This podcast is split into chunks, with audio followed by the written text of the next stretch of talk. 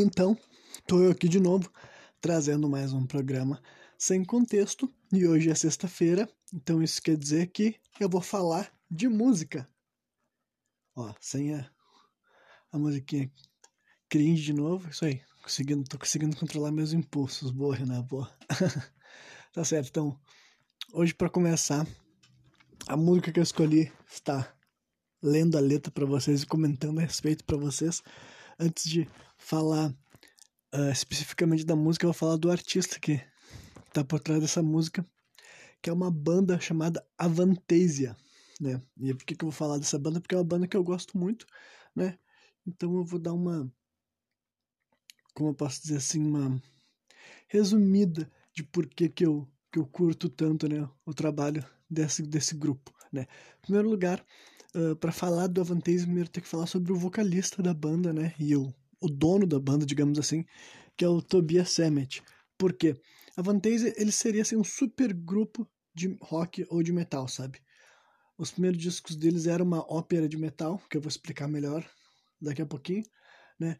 Mas o ponto é que o, o Tobias Sammet, então, ele tem uma banda de power metal, né, chamada Ed Guy, que eu conheço, mas até hoje eu nunca dei muita bola, sabe? Embora tenha algumas músicas legais, sim, né? Porque é o mesmo vocalista, né? Só que no, no Avantasia era outra parada. É uma banda que o primeiro disco dela lançou em 2001 e eles ainda lançam músicas até hoje em dia, até onde eu sei. Acho que o último álbum que a banda lançou é de 2018, é isso? É, então dá pra dizer que eles ainda estão. Não, 2019. É, então dá pra dizer que ainda tá ativo, sabe? Digamos assim. Então, só que. Por que, que é um super projeto então? Porque a moral da história é o seguinte: Uh, inicialmente, né, a Vantasia tem esse nome porque era o nome, tipo, realmente de um reino, né? Então era toda... Como o Ed Guy é uma banda de power metal, deu pra ver que a Vantasia já ia ver com essa pegada do power metal também. Mas por que que era outra banda em vez de ser a mesma banda do cara? Porque a brisa dele era realmente chamar vários músicos diferentes, tá ligado? Assim, grande maioria do power metal e tal, mas de vez em quando tem gente de fora. Mas a grande maioria do power metal, inclusive pessoal assim do uh, músicos assim que era tocava no Angra, por exemplo, o André Matos, que é falecido já hoje em dia, ele já participou de algumas músicas assim do, do Avantasia, né? E muito, realmente muito artista, sabe? Dentro do mundo do, do power metal, assim, uns nomes bem famosos, né?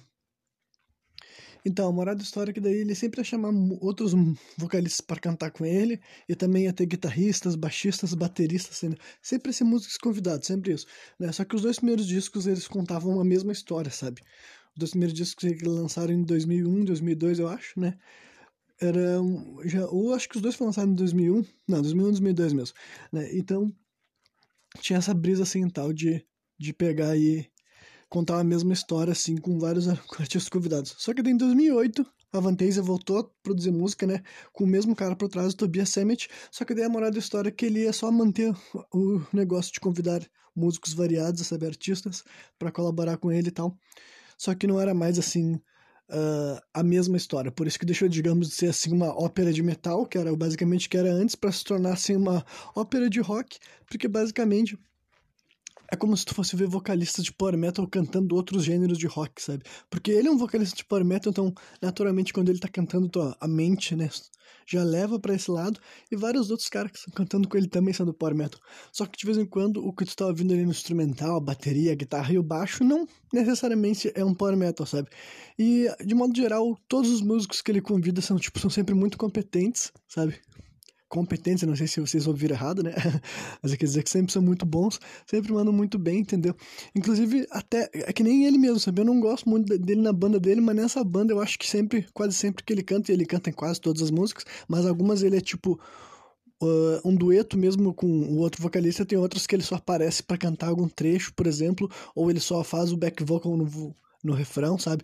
Tem muitas músicas assim que os outros que os músicos convidados são assim o frontman. Agora tem outras não, que ele já divide o espaço igual, né? Então eu acho que. Aí, ah, todos os instrumentos são ele que compõe, sabe? Honestamente, quando eu tô explicando isso, eu sou obrigado a destacar que para mim o, o que o, o Tobias Sammet faz no, no Avantasia realmente é um trabalho assim genial, sabe?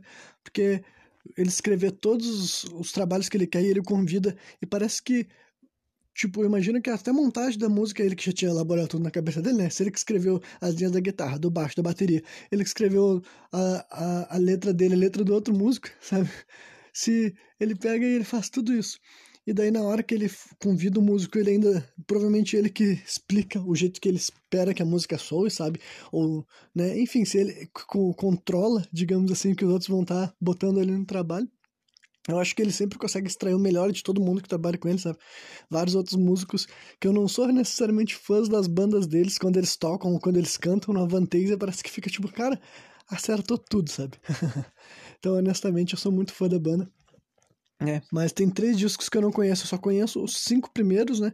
Que é os dois Metal Opera, parte 1 e parte 2, né?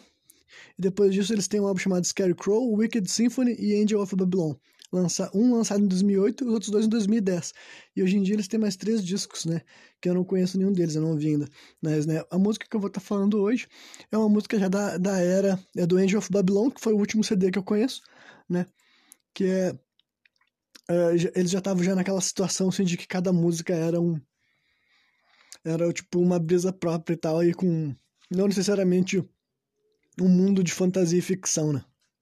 Que nem era o Metal Opera parte 1 e 2, que tinha personagens e tudo mais, sabe? Personagens tipo que cantavam duas músicas, por exemplo. Numa música ele cantava uma letra e outra música ele cantava outra parte e era o mesmo personagem, digamos assim, né? Então nessa, nesse CD aqui já não era mais isso, então fica mais fácil de vocês entenderem e tal. E essa letra aqui, o que eu gosto dela, pô, eu quero tá lá. Quando eu vou começar a falar de Avantasia, eu vou começar por ela. Não é que, né, tipo, não, não, não é nenhum motivo especial, sabe? Tipo assim, ah, essa aqui é a melhor música, ou necessariamente é a que eu mais adoro, mas é que já é, tipo assim, eu acho que tem um, para começar, uma letra muito boa no sentido assim, discreta mesmo. Acho que é uma letra, sabe, inteligente, bem pensada, que faz sentido. Claro que no idioma, né, que foi composto, que é no, é no, no inglês, né. Eu não sei de que país que o Tobias Sammet é. Ele não é norte-americano, não, ele é europeu, só que eu não sei de que caralho de país ele é. Mas, né, as músicas dele são em inglês porque todo mundo entende, né. E daí, ele mas, só que daí eu gosto muito da letra, assim, tal, no, no, sentido de como ela se mostra e vocês vão entender isso daqui, conforme eu for lendo explicando para vocês, né? Mas realmente é importante destacar que essa música, grande parte do valor dela para mim tá realmente nessa letra. Mas questão musical, né? Quem quiser ouvir, confere, né? O nome da música é Rat Race, Rat Race, né? Quer dizer, corrida de ratos, né?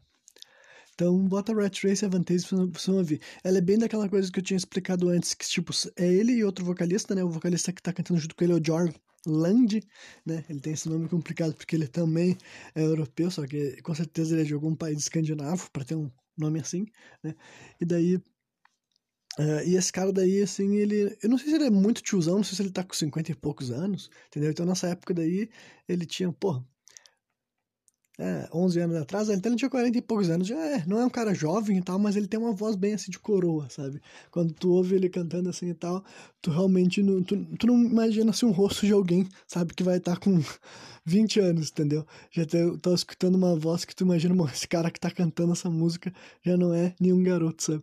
Então eu achei ele tem uma voz maneira de coroa, assim, né? Mais pro grave, que não é muito, não é o tradicional do do power metal. Já o Tobias tem uma voz mais aguda e tal, e essa música é bem dueto mesmo, os dois intercalam estrofes e tudo mais, né? E eu acho que os dois fazem uma performance muito, muito boa, e musicalmente daí ela realmente não é power metal também, sabe? Eu não sei como explicar daí que tipo de música eu definiria ele. A guitarra até dá para enganar como se ela fosse uma guitarra de power metal em alguns momentos, mas outras partes não, entendeu? E a bateria, a bateria, a estrutura também e tal, realmente ela conseguiria passar por alguma espécie de metal, sabe? Experimental, alternativo que não fosse power metal, mas né? Agora, deixando de lado todas as explicações que eu acho que valeu a pena falar, porque a Vantage é uma das minhas bandas favoritas, né? Mas Agora então eu vou começar a ler a letra, né? Sempre naquele sistema de que eu começo primeiro, porque eu já vou ler já a versão traduzida, né? Então, vamos prestando atenção que daí no final fica mais fácil de né, fazer sentido uh, o meu raciocínio a respeito disso, né? Então, a música começa assim, ó. É quem começa cantando é o John, John Land. Ele canta assim: Haverão fogos de artifício essa noite. Todo mundo de joelhos. Admiração por um só um, um tumulto numa, num beco sem saída. Não tenha medo de escutar sua, a sua voz. Ele te diz mentiras que você quer ouvir. Né? Então, aí já começou, sabe aquela coisa que eu falei. Foda, foda, foda, que letra maravilhosa, sabe? Meus parabéns à pessoa que escreveu cada uma dessas linhas. Sensacional, né? Aí, aí depois o Tobias canta essa parte, ele fala assim: Você só escuta e obedece. Tenho um ingresso na sua mão, uma nova religião para as massas, para todos compreenderem. Nós somos apenas bonecos de corda essa noite e a salvação está se aproximando. Então, ah, bom, bom demais também, né? Com a mesma consistência da, da mesma história que está sendo montada ali e tal, né? A mesma mensagem bem uh, clara nas duas estrofes, né? Depois eles cantam assim. Acho que é só o Tobias sempre que canta e o refrão eles cantam junto. E essa parte é cantada assim. Uh, a ópera coberta de neve essa noite, né? Encantando com olhos dilatados. Aí, esse aqui é o refrão que vem, né? Que eu sei que o Tobias sempre canta ele, não sei se o Jorland tá fazendo back vocal e tal, mas é realmente o Tobias que assume mais essa parte da música mesmo. Daí ele canta assim: Vivendo numa corrida de ratos, morrendo numa corrida de ratos, queimando na, no fluxo de novo. Por que que eu deveria, né? Por que que eu deveria querer me libertar? Né? Uma pergunta aí para terminar. Depois ele fala mais duas vezes, vivendo numa corrida de ratos, vivendo numa corrida de ratos, né? Aí depois ele volta cantando assim. Um, peraí que eu me perdi dali. Ah, achei. depois ele volta cantando assim. Eu tenho enxofre nas minhas veias, o diabo observando através de meus olhos. Eu tenho beleza, eu tenho um cérebro, e não há ninguém para me negar. Eu tenho o poder nas minhas mãos e a ópera. Não, eu tenho o poder nos meus dedos e a ópera nas minhas mãos, né? Depois outra parte que vem uh, no mesmo momento que viria aquela aquele trecho anterior ao refrão, né? Que dele fala assim: uma das noites, quer dizer, a noite mais fria de inverno uh, é hoje. É. Hum, o espelho é que tem, acho que não dá muito certo essa letra aqui, né? Uma palavra que acho que tá faltando ou não foi colocada direito, né? Mas enfim, aí ele diz que o espelho me devolve um sorriso, digamos assim, né? Pelo menos foi o que eu consegui entender. Imaginando que tem algo errado ali no meio. Depois repete o refrão, né? Que é uh, vivendo numa corrida de ratos, morrendo numa corrida de ratos, queimando no fluxo de novo. Por que, que eu deveria querer me libertar, né? Depois ele muda um pouco o refrão, que ele fala assim: acelerando numa corrida de ratos, sangrando numa corrida de ratos. Uh, queimando no fluxo de novo, porque eu deveria querer me libertar. Aí depois vem um solo, muito foda, muito maneiro, né? Uh, aí também parece um pouco mais de power metal, o estilo de solo mesmo. Né? E depois ele volta para repetir o refrão e depois cantar essa segunda versão do refrão, que não é bem o refrão, sabe? Que tem a parte do sangrando na corrida de ratos e correndo na corrida de ratos. Ah, não, é correndo numa corrida de ratos e sangrando numa perseguição de ratos. Aí ele muda de race para chase, né? Né? Mas enfim, parte da beleza dessa música também tá no jeito que, né, no, na língua original ela é rimada, né? E tem o, a entrega de, das letras, elas encaixam perfeitamente, sabe? Pelo menos aos meus ouvidos, essa música é bem, sabe? Ela é redonda, sabe? Não tem outra maneira de explicar. Espero que quem tá me ouvindo consiga compreender o que eu quis dizer com isso, sabe? Então, né? E o que, que ela tá falando? Ela, obviamente, tá falando de um conceito que eu já falei várias vezes aqui com vocês, que é realmente a manipulação das massas, né? Dá para entender que a analogia de corrida de ratos é com nós mesmos, e essa questão de se libertar realmente é se libertar da matriz, né? Se libertar de, vários, uh, de várias convenções, de várias ideias que foram né, uh, colocadas no nosso subconsciente desde o dia que a gente nasceu, né? Então, eu não sei, eu conheço essa música daí há muito tempo, né? Porque eu conheci a Vantasia na minha época de ensino médio também, é uma das várias bandas que eu conheci lá quando eu tava começando, começando a me envolver com rock e metal, né? E né? Nunca mais acompanhei os trabalhos mais recentes deles, né? Então, tipo, esses discos eram de 2010, eu ouvi todas essas músicas que eu conheci naquela época, né?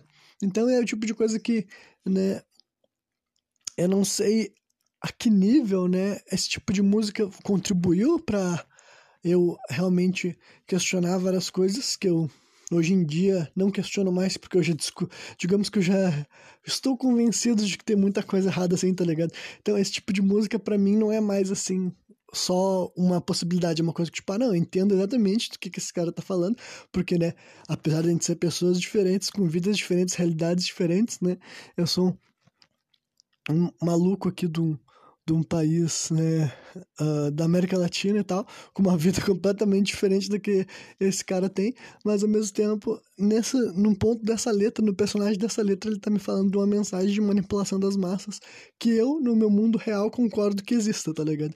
Eu concordo que exista, sem essa manipulação das massas, né, e pra quem né, procurar a letra, ler a letra em inglês, em português, ou, voltar ao programa e ouvir tudo de novo, vocês vão né, ter certeza de que a letra é sobre isso, né? Porque até pelo título e tudo mais, ela claramente está falando assim então.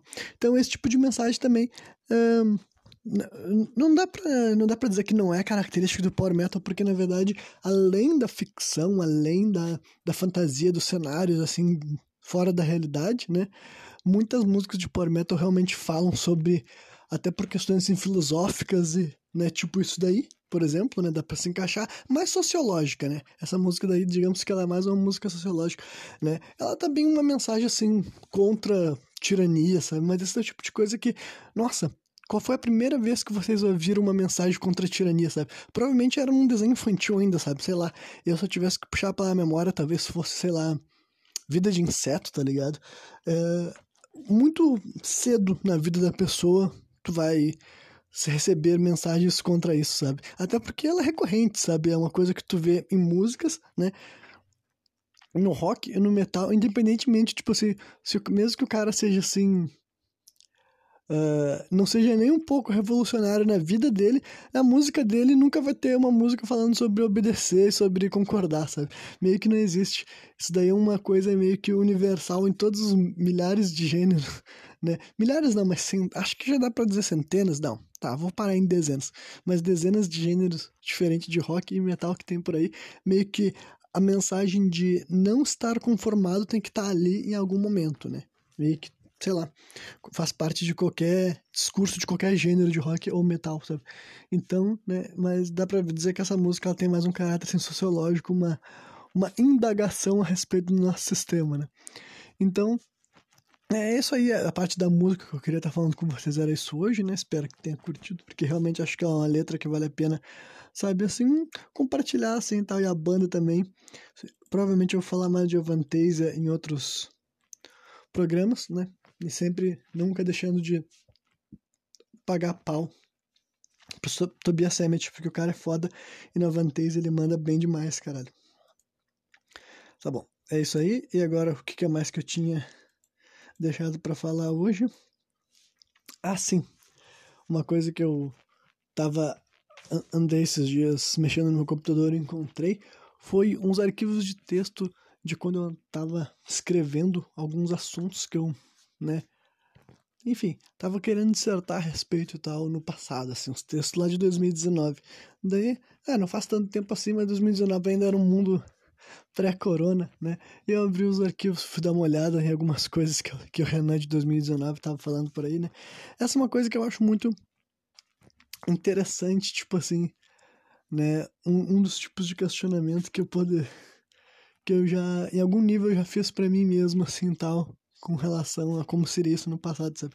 Eu não sei se eu seria aquele tipo de cara que teria, sabe, se eu tivesse vivido no mundo pré uh, revolução tecnológica, digamos assim, do século XXI, eu não sei se eu teria tido, sabe, diários ou escreveria a respeito às coisas, né?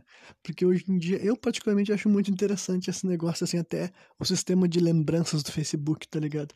Por mais que seja muito constrangedor, por mais que seja muito né, digno de crinjar, como, né?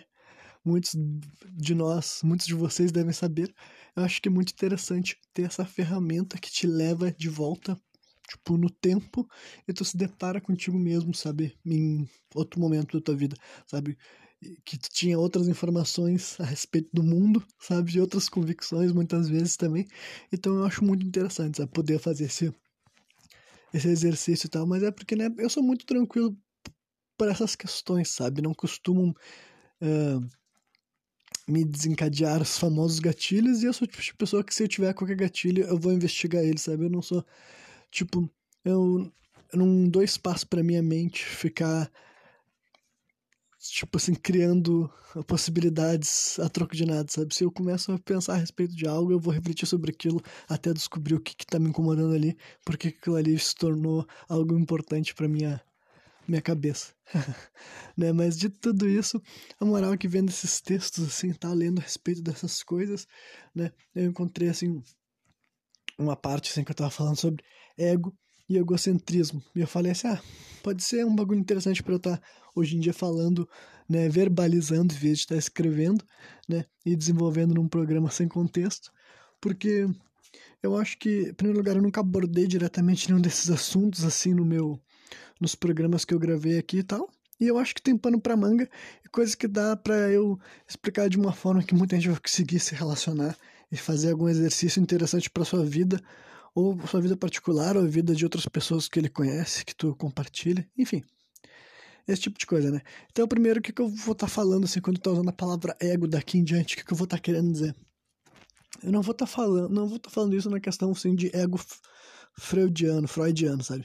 Quem quiser pesquisar as definições do Freud está ali bem documentada para fazer esse tipo de coisa. Mas é que o ego já é uma palavra, não foi Freud que inventou a palavra, né? ele definiu de um ponto de vista assim, psiquiátrico de acordo com as, o jeito que ele achava mais adequado, né? Mas uh, o termo ego, né, já é uma palavra já em latim que significa assim o eu de cada um, basicamente, sabe? Já é o, é o básico, o que eu consigo deduzir é como se fosse o nosso conceito que até hoje em dia persiste de individualidade, sabe? De o eu de cada um, assim, eu tô basicamente até hoje em dia a gente usa essa palavra, né? E geralmente quem tá falando a palavra ego, sabe, quando a gente usa assim o famoso ego ferido, sabe, ou massagem no ego, quando é o tipo de coisa que a grande maioria da população usa essa frase, as pessoas sabem como utilizar, né? Independentemente de que tipo de formação acadêmica essa pessoa tenha, ela entende o que ela está querendo dizer quando ela fala esse tipo de coisa. E ao mesmo tempo que isso não tem nada a ver com, com Freud, né? Então o ponto é que existe um conceito já na nossa cabeça a respeito de ego. Então é desse ego aí que eu vou estar tá falando, sabe? Esse nosso a nossa maneira de encarar nós mesmos, digamos assim, sabe? Como que se tu pudesse estar na tua frente olhando para ti, o que que tu enxergaria em ti, o que que tu viria? Esse que é a questão do, do ego, né? Então, enfim, uh, então esse negócio aí do eu de cada um, é por isso que eu é a partir disso aqui então que eu vou conseguir né, elaborar os, os raciocínios que vai vir a partir disso, né? Nossa, ficou uma porcaria tudo isso. Esqueçam, esqueçam, né? Mas aqui o programa não tem corte, não tem edição, né? Mas enfim, quando para tentar definir bem o ego assim eu vou te dizer que é o, ele é o grande universo sabe que cada um de nós representa e é isso mesmo que a gente é sabe a gente é um universo porque, como, por que eu digo isso porque a gente está constantemente se expandindo para várias áreas sabe constantemente no teu dia a dia coisas novas vão chegando até ti, tu tá sempre indo, tua, tua cabeça está sempre indo em direção a algum lugar, sabe? Tu pode de vez em quando ficar girando, né? Mas mesmo quando tu tá girando, tu, tipo, tá deixando de se expandir na velocidade que tu poderia, mas de alguma forma ou de outra tu tá indo adiante, sabe, nas tuas opiniões, na tua vida, na tua longevidade, entendeu? Então meio que, né, a gente tá expandindo. Então, por que, que eu digo que é um universo? Porque realmente existe muita camada, sabe? Existe muito ponto diferente, assim, e tal, né? E eu acho que faz sentido que, tipo, uma, uma, uma noção, assim, que eu acho que é interessante de exercitar. Basicamente, por que, que muitas pessoas, assim, né, acabam tendo aquele comportamento assim, que é egocêntrico, né, que eu falei que é outra coisa que eu ia tá falando aqui no programa de hoje. Se, se, tu parar pra pensar do ponto de vista, assim, prático, né, quando tá, quando tá vivendo o mundo, as coisas, né, só se tornam reais a partir do momento que tu tem consciência delas, digamos assim, sabe?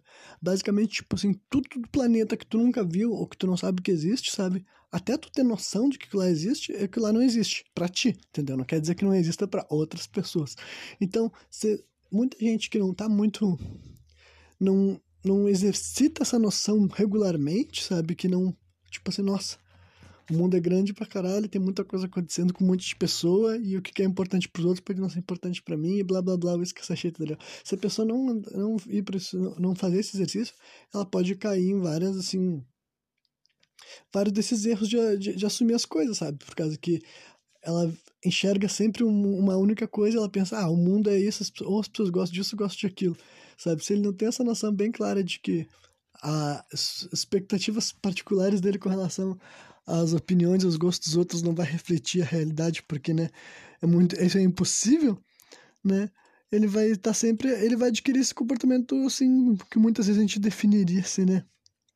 como egocêntrico e tal, né? E o, a palavra egocêntrico, se ego quer dizer, o, né, também é uma palavra que existia, quer dizer, eu de cada um, egocêntrico seria o eu no centro, né? Já está dizendo. O, o, o resto do mundo existe girando ao meu redor, entendeu? O mundo existe porque eu estou vivendo e se eu não viver mais, o mundo para de existir. E do ponto de vista, assim, da consciência dele, é assim mesmo que a gente assume, né?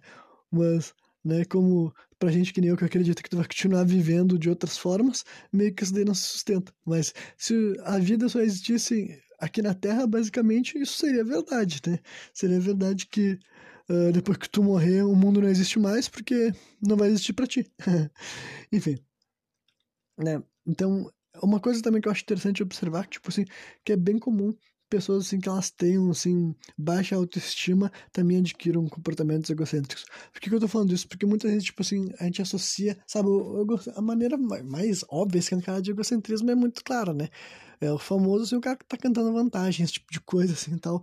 Fica muito escancarado quando alguém tá sendo egocêntrico. Só que nem diz, quando as pessoas acham que por, por ter esse tipo de comportamento quer dizer que a pessoa tá tipo assim, ah, ela se ama muito, ela se adora muito e ela se sente muito bem com ela mesma e tal. Mas muitas vezes não é, é justamente o contrário, sabe? Eu acho que hoje em dia na sociedade a gente vê muito esse, esse tipo de dinâmica, sabe? As pessoas elas estão, tipo, Uh, elas estão deprimidas, talvez até depressivas, tá ligado?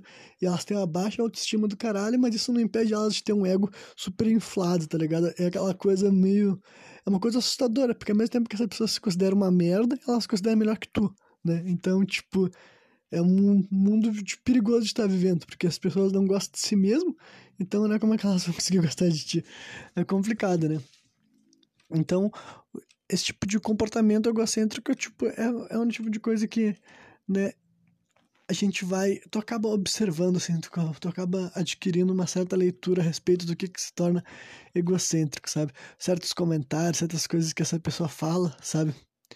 É tudo um, uma maneira, pode até ser subconsciente, a pessoa que tá fazendo usando esses tipo de colocação ou tá querendo se comunicar dessa forma, ela pode nem notar que ela tá querendo, tipo assim, tornar aquilo sobre ela, sabe? Ela tá querendo desvirtuar um assunto que não é sobre ela e não tem uma boa razão para ser sobre ela, e ela quer que as pessoas peguem e falem assim, tá, vamos falar sobre isso que tu quer falar, vamos falar sobre isso que tu, tipo, que tu tá fazendo de conta que um assunto vai indo para isso, sabe?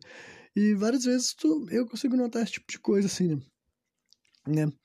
E tá, primeiro também vou falar um pouco assim de mim, né? Como é que foi essa como é que é essa questão comigo, sabe? Eu particularmente não acho que eu tenho assim problema assim de egocentrismo hoje em dia, entendeu? Porque realmente eu fui depois da minha vida adulta, eu fui me conscientizando dessas coisas e ouvindo eh, reclamações dos outros e tudo mais, sabe? E hoje em dia eu acho que acredito que eu sei ouvir muito bem as pessoas, sei prestar bastante atenção, sei dar o tempo necessário para a pessoa falar o que ela quiser falar, saber o que ela tenha para desenvolver e tudo mais. E eu sei como comunicar, falar a respeito dos assuntos que eu quero, tipo, eu sei como tentar criar uma conversa que tipo, ah, eu quero falar sobre um bagulho que é importante para mim, então eu vou eu vou criar essa conversa e tal. E eu não tenho costume assim de tipo, trazer o foco para mim no momento que não, não tem por que ser, sabe? Tipo, é uma história de outra pessoa, é um momento de outra pessoa, é um assunto que, tipo, talvez eu não quero participar, ou eu vou participar por causa que eu tô, né, dividindo espaço com outra pessoa e eu não vou ser, sabe, uma pessoa desagradável, e eu vou conseguir lidar com aquilo lá, mesmo que não seja do meu maior interesse, sabe? Mas tudo isso vem realmente a maturidade e tal. E o jeito mais fácil de tu notar que tá sendo egocêntrico é tu ouvir os outros, tá ligado? Tu ouvir os outros que as pessoas sempre vão acabar, alguém vai sempre acabar falando pra ti que tu anda, né, incomodando, mas é uma construção e tal. E a pessoa várias vezes ela pode não saber, entendeu? Por isso que é importante tu falar, mano, te acalma que tu tá fazendo as coisas, né? Uh, tudo ir pro teu lado, tá querendo que tudo se torne, sabe, a teu respeito, mesmo que não tenha, tipo assim, motivo nenhum para isso, sabe? Não é sobre ti, não é o assunto que tu quer falar, então depois fala o assunto que tu quer falar, então não, tro não força as pessoas saírem daquilo que estão falando ou que deixar as pessoas de aproveitar o que elas querem aproveitar para falar uma coisa assim que que tipo, bem, já falei bastante dessa questão assim, do egocentrismo, e daí outra coisa sobre esse negócio assim de voltando pro ego daí e tal, porque não era o programa não era tanto sobre egocentrismo, mas sobre ego em si, né? Existe aquela expressão também que é alter ego e para quem não sabe, é sobre existe doenças patológicas mesmo com essa questão. Na verdade, até hoje em dia ainda é muito debatido, muito discutido se realmente acontece, se não acontece.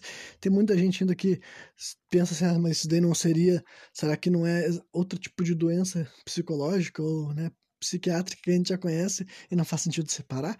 Né? Tipo, pique esse filme fragmentado, sabe? Para quem já viu o filme vão saber do que eu tô falando. Então, né? E também tem esse, esse termo de alter ego também, quando alguém simplesmente assina alguma coisa que não é com o nome dele, né? Ele tem uma, uma, um ego, né? A gente tá dizendo o que, que é um outra, o alter ego, de uma forma simples, seria o que? Uma outra personalidade, né? Mas eu acho que, honestamente, esse tipo de termo não precisa existir, porque eu acho que o ego, quando tu tá usando a palavra ego para definir, sabe, as coisas de, que, de quem são a pessoa, ela já é grande o suficiente para incluir isso, sabe? tem muito aquela coisa das pessoas julgarem a falta de autenticidade dos outros e tudo mais, né? Por exemplo, aquelas coisas que a pessoa fala assim, ah, fulano age de um jeito na frente dos pais e outro jeito na frente dos amigos, mas tipo assim, olha, pensa assim, pensa tudo que tem a ver sobre ti nesse momento, pensa tudo, todas as coisas que são tu, sabe? Todas as coisas que tu gosta, todas as coisas que tu não gosta, todas as tuas atitudes, todas as tuas condutas, sabe? Não faz o menor sentido tu ser a mesma pessoa, tipo assim, com a tua mãe e com um grupo de amigos, ou tu ser a mesma pessoa que tu é com teu filho, e tu ser assim com uma namorada, sabe? Simplesmente tu não vai. Uh, tem coisas a teu respeito, sabe? Que não, não tem porquê tu tá expondo ou tu tá forçando numa relação ali que não tem nada a ver, tá ligado? Por exemplo, assim, um, coisas óbvias, tipo romântico, sabe? Por que, que tu vai ser romântico com, com tua mãe? Seria meio doentio, seria meio que um, um, sabe, uma pessoa perturbada das ideias, sabe? O que, que vai ser romântico assim com teu amigo, sabe? Vai ser romântico com teu filho, tu também vai ser um doente mental, entendeu? Tem um monte de coisa aí que estaria errado nessa história. Então nem vai sentir esse tipo de questionamento, sabe? Se tu é a mesma pessoa o tempo inteiro com qualquer ser humano que tá na tua volta, provavelmente tu não tá, tu não tá muito bem das ideias, entendeu? Porque a verdade é essa, a gente é muita coisa, a gente tem muitas coisas a respeito de nós. A gente tem muito gosto, muita paixão, e é comum, inclusive, que tu crie relacionamentos diversos, que tu possa ser todas as tuas versões, tá ligado? É bem comum que tu, tipo assim, quando tu tem um relacionamento, tu gosta de manter amizades com, com pessoas, porque os teus relacionamentos que não são o teu namoro, que não são o teu, teu noivado, o teu casamento, são diferentes daquilo lá, né? E até grupos de amigos, de vez em quando tu gosta de ter dois grupos de amigos diferentes, ou três grupos de amigos diferentes, porque cada grupo vai ter uma maneira diferente de interagir contigo e tudo mais, sabe? Coisas que tu mostra, que tu expressa, sabe? Então, tipo, uh, eu acho que é uma questão, assim, muito mais. Acho que eu, por isso que eu, no começo dessa parte do ego, nesse programa, eu falei a respeito dessa questão de ser um universo, sabe? Porque a verdade é essa, o nosso ego, sabe? Aí eu tô usando o ego nessa questão assim, de ser nossas. As coisas que tu olha lá de fora pra ti, tu enxerga, sabe? Todas as coisas que tu gosta, as que tu não gosta, todo esse, lado bem abrangente, sabe? O teu ego é cheio de partes, sabe? É muita coisa. Tu é, a gente é muito complexo, sabe? A gente é rico em detalhes que muitas vezes a gente nem consegue compreender. Então, né, meio que não faz sentido esse tipo de coisa quando as pessoas ficam assim questionando alguém que age diferente em situação X, situação Y, porque não é a mesma coisa, até num espaço que tu tá, entendeu? Tu tá num culto religioso, tu vai agir de uma forma. Tu tá na tua casa, tu vai agir de outra forma, entendeu? Tu tá na casa dos outros, tu vai agir de outra forma. Né? Meio que tu tem que saber se tu onde que tu tá, né? E, e dependendo de onde tu estiver, tu vai mostrar certas coisas a teu respeito, outras coisas tu não vai mostrar, outras coisas não é, enfim, né? Não faz sentido, né? É pertinente e tal. E isso não tem nada a ver com ser falso, com ser cínico, não é nada disso. Realmente tem coisas diferentes na tua vida, na tua forma de perrar, na tua forma de agir, que, né, se tu for tu, se tu for tudo que tu é o tempo inteiro, tu seria insuportável, ninguém te aguentaria, nem tu mesmo te aguentar. Se tu fosse tu, se tu quisesse ser tudo que tu é ao mesmo tempo e mostrar tudo que tu pensa, tudo que tu age, tudo que tu acha, né? E daí, por fim, eu vou falar sobre aquela expressão que a gente fala assim, a fazer bem pro ego, né? por exemplo, só para fortificar essa ideia de que a gente tem um ego no nosso subconsciente imaginário, sabe? Tipo, que tipo de coisas fazem bem pro ego quando a gente, quando a gente faz essa, esse tipo de pergunta, sabe? Ah, isso fez bem, foi uma massagem do ego. A gente sabe que são coisas tipo assim, ser elogiado, ser admirado, ser reconhecido, sabe? Basicamente, a gente gosta de receber aprovação dos outros seres humanos, sabe? Isso eu acho também que é totalmente normal, sabe? O ser humano é uma criatura social. Nós somos feitos para se relacionar, sabe? A opinião dos outros importa. E importa pra caralho, sabe? E não é tipo, quando eu digo isso, eu não tô falando assim, a opinião de todo mundo, que tem que deixar que todo mundo tá no teu voto te controlar e te estabelecer expectativas sobre isso. Mas eu não, preciso, não é eu que tô falando isso para vocês. Vocês já sabem a vida inteira que quando alguém reconhece algo de bom em ti, ainda mais se é algo teu legítimo, que tu tá fazendo de propósito, sabe? Que é quem tu é, que é aquilo que tu busca já, e a pessoa falar que aquilo lá é, sabe, agradável, interessante, respeitável, digno, isso vai fazer bem para ti. Então, é normal, sabe? Esse tipo de coisa meio que sempre vai ser inevitável, sabe? Todo mundo gosta de receber reconhecimento dos seus semelhantes, ainda mais se, né, se for alguém que importa para ti. E isso tem várias coisas, pode ser uma característica física, algum tipo de tarefa bem feita, ou, ou trabalho bem executado, sabe? E nós buscamos isso e eu até acho que a gente deve buscar isso, sabe? E que nem eu falei, isso não é ser tudo que. exatamente aquilo que os outros esperam que tu seja, sabe? Até porque isso é impossível, porque cada pessoa espera ver de ti, entendeu? As expectativas que tua mãe tem de ti, a tua namorada tem de ti, o teu namorado tem de ti, os teus filhos têm de ti, é diferente, sabe? Então tu nunca vai conseguir, por mais que teu ego seja gigantesco, as expectativas dos outros também são, sabe? Mas por isso que eu acho que a primeira pessoa que tem que buscar aprovação mesmo, sabe? Começa de ti mesmo, sabe? Até na hora de mudar de opinião, as pessoas só mudam de opinião a respeito de qualquer coisa quando elas decidem que tá na hora de mudar, sabe? Por isso que não adianta tu ficar gritando nada na cabeça do outro. Quando as engrenagens dele começarem a girar, ele vai mudar de opinião a respeito de várias coisas. Eu sei que para mim foi assim, entendeu? Quando uma ideia fez sentido para mim, ela fez sentido e não aconteceu na base do grito, do xinga, xingamento, dedo na cara. Aconteceu quando, conforme foi sendo explicado repetidas vezes, chegou um momento que minha cabeça girou Entendeu? E eu acho, ah, então é isso, entendeu? E tem outras coisas que não aconteceu isso e eu não posso fazer de conta que aconteceu, né? Não posso fazer de conta que tudo faz a minha cabeça girar. Mas, né, até esse tipo de mudança, como assim mudar pensamento, só acontece quando a pessoa se convence que ela tá na hora de mudar, sabe? É sempre um exercício que começa de dentro para fora. Mas, né, eu, essa questão de construir o ego, sabe? Construir o teu ego, como é que tu gostaria de te enxergar, sabe? Quando tu tá olhando pra ti lá de fora, que tipo de pessoa que tu queria ser dependendo das expectativas que tu tem para os outros, tu é muito menos severo contigo mesmo, né? Por isso que a maioria das pessoas que são muito julgam muito os outros, elas costumam julgar muito a si mesmas, sabe? Elas já têm, por isso que elas têm esses problemas assim, de autoestima e os caramba, sabe? Agora, se tem uma pessoa que tu não enche o saco dos outros, por que, que tu vai encher teu próprio saco, sabe? Por que, que tu vai reclamar de ti mesmo por causa de coisas que tu não enche o saco dos outros? Por causa de outras coisas que tu vê que não tem problema nos outros, vai ver problema em ti, sabe? Então, sei lá, eu acho que a sociedade ela precisa começar a reconhecer assim a nossa grandeza, é, até enquanto indivíduo, sabe? E isso não é se achar melhor que os outros, entendeu?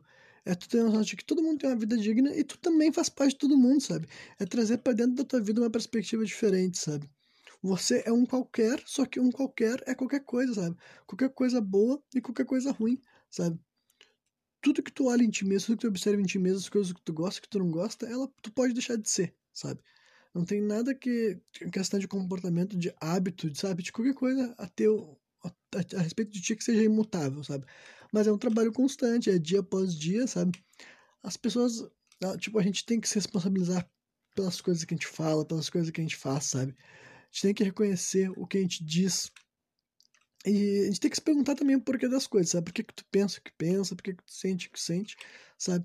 Mas no final das contas a gente não pode esquecer que cada um de nós importa, sabe? Vocês que me vendo, vocês importam, sabe? Tu é a vida que mais importa para ti mesmo, sabe? E também tu importa para outras pessoas que tu conhece, sabe? Mesmo que de vez em quando tu acha que tu não é importante, mesmo que tu pensa assim que ninguém liga, só pelo fato de estar vivo, estar interagindo com os outros, as pessoas se importam contigo, as pessoas têm um vínculo contigo, sabe? E meio que então, né, eu realmente queria falar dessa questão do ego, já que todo mundo reconhece que existe um ego, sabe? Eu acho que o ego seria então assim essa tua essência, sabe? que supostamente é o que define de ti, sabe? Te define. Então eu acho que tem que cuidar, tem que admirar, tem que enfeitar, tem que modificar esse ego, sabe? Tem que transformar ele em algo que tu admira de verdade, sabe? Algo que tu gostaria de ver nos outros, mas mesmo assim, quando tu não vê nos outros aquilo que tu vê em ti mesmo, tu tem que respeitar eles, tem que entender que eles também estão criando seus egos, eles também estão expandindo, né? Os seus universos pessoais. Daí, só para incluir o programa de hoje, também eu vou fazer o adendo sobre essa questão assim da história de destruir o ego, né? Porque é uma, como eu falei muito de ego esse programa e eu não entrei nesse assunto, eu acho que eu tenho que pelo menos falar sobre isso. Porque eu já, já ouvi falar desse tipo de explicação, sabe? Das pessoas destruírem o ego. Eu aqui falei tantos de tu modificar o teu ego, de tu cuidar dele, e as pessoas querem destruir, né? Então, mas eu não acho errado essa noção de destruir ego também, mas eu só acho que essa questão de destruir ego, realisticamente, é só para quem não pretende viver em sociedade, tá ligado? Eu não acho impossível que tu queira destruir teu ego. Eu acho que tu pode até querer viver sem ego nenhum e tu não ter nenhuma expectativa sobre ti, sobre os teus gostos, nada que nenhuma pessoa vai lá pra ti vai te ofender, nada que, tipo, tu vai se tornar uma pessoa sem ego. Eu acho que é possível. Só que eu acho que esse tipo de de vida é para quem realmente não for viver lidando com outros seres humanos, sabe? De verdade mesmo, é uma vida assim de retiro, é uma vida assim de um estilo assim monge, sabe? Esse tipo de coisa e tal. Uh, porque não faz sentido ser uma pessoa sem ego e viver na famosa selva de pedra, tá ligado? Porque realmente eu acho que o teu ego, em parte, ele é um mecanismo de defesa sim, sabe? Eu acho que em parte, quando alguém falar alguma coisa pra ti aquilo lá te machucar, sabe? Dependendo de quem for, a situação que tá, que tipo de relacionamento tem com essa pessoa, eu acho que faz sentido tu lidar com aquilo lá assim e tu falar pra pessoa, peraí, não, não vai, não, não entra nesse assunto assim, entendeu? não pisa nisso daí porque isso daí me ofende e tu me desrespeita, sabe? Eu acho que quando alguma coisa fere teu ego e tal, e a pessoa, ainda mais se a pessoa fez de propósito, ela fez para te golpear, fez para te atacar, entendeu? Eu acho que esse tipo de coisa é um, eu acho que em parte nos protege, nos defende, sabe? Justamente porque a nossa sociedade é, perfe é imperfeita, o mundo à nossa, volta, à nossa volta é imperfeito. Então, se a gente realmente for essa pessoa sem ego nenhum, entendeu? Que tu não tem nenhum sabe, apreço por questões mundanas, então tu não vive numa sociedade, sabe? Eu acho que daí tu tem que viver daí no teu campo de evolução acima do que a maioria das pessoas aqui está disposta a fazer. Eu acho que não faz sentido tu vender essa noção de quebra, de destruição do ego, mandar pro cara destruir o ego dele e trabalhar sabe, no supermercado, sabe, e lidar com colegas de trabalho, lidar com superiores, lidar com clientes, sabe, eu acho que isso daí é uma mensagem meio que nada a ver, sabe, fora da realidade da pessoa do, do dia a dia, né, então como eu não tô querendo sugerir que ninguém busque um avanço espiritual que nem eu sou capaz de buscar, o que eu digo é o seguinte, olha, então leva em consideração as questões do teu ego, sabe? Pensa o que, que te incomoda, o que, que não te incomoda, o que, que te agrada, o que, que não te agrada mas e, e luta para criar esse, nesse ego um monstro que não seja tão feio assim, né? Verdade seja dita, todos nós somos meio monstruosos, todos nós somos meio assim repreensíveis, meio assim asquerosos, né? E eu, eu tô falando por dentro mesmo, não por fora, gente. a gente é meio asquerosinho assim, mas eu acho que se tu lutar tua vida inteira para te fazer ser um, feio, um monstro mais assim, ajeitadinho, assim, sabe? Em vez de tu ficar batendo no peito, assim, sabe? E fazendo com que o teu monstro se torne cada vez mais asqueroso, mais feio, mais incomodativo, sabe? Seja um ego tão inflado e tão sensível que qualquer pessoa que chega perto de ti sem querer já encosta e já te incomoda, sabe? Isso daí eu acho que é um vacilo muito grande, sabe? Agora, se tu vai pensar assim, não, tá, eu vou ver, eu vou observar o meu ego, como é que ele se relaciona com o mundo, e daí eu vou tentar fazer com que ele seja menos insuportável, sabe? menos sensível, até porque, né? No final das contas, quem sente a dor é tu. Então, tu ser, sabe? A questão é que tem algumas pessoas que sempre vão ser, vão ser passíveis de diferir. Essa é a grande verdade, né? O ponto é que tu não, vai, não tem que dar essa, esse poder para todo mundo, né? Tu tem que saber quem é que tem a capacidade de, se, de chegar perto de ti a ponto de te fazer mal por isso daí. Mas é claro que vai ter gente que vai te conhecer e vai saber quais coisas tuas realmente te machucam, quais coisas tuas realmente te importam, quais são as coisas que realmente te movem para cima e para baixo, sabe? O que, que realmente te deixa feliz, o que realmente te deixa triste. Vai ter gente que vai te conhecer assim, né? Mas de modo geral, para o grande mundo, para a grande sociedade, realmente acho que tu deve manter teu ego menos inflamado possível, justamente porque né, senão tu vira uma pessoa egocêntrica, vira uma pessoa insuportável, né? E o egocêntrico ele pode ser qualquer um, ele pode ser até um cara que se ama muito ou um cara que se odeia demais o egocentrismo ele não escolhe assim esse tipo de questão, né? Então é isso aí. Segunda-feira eu tô de volta novamente, trazendo mais um programa sem contexto.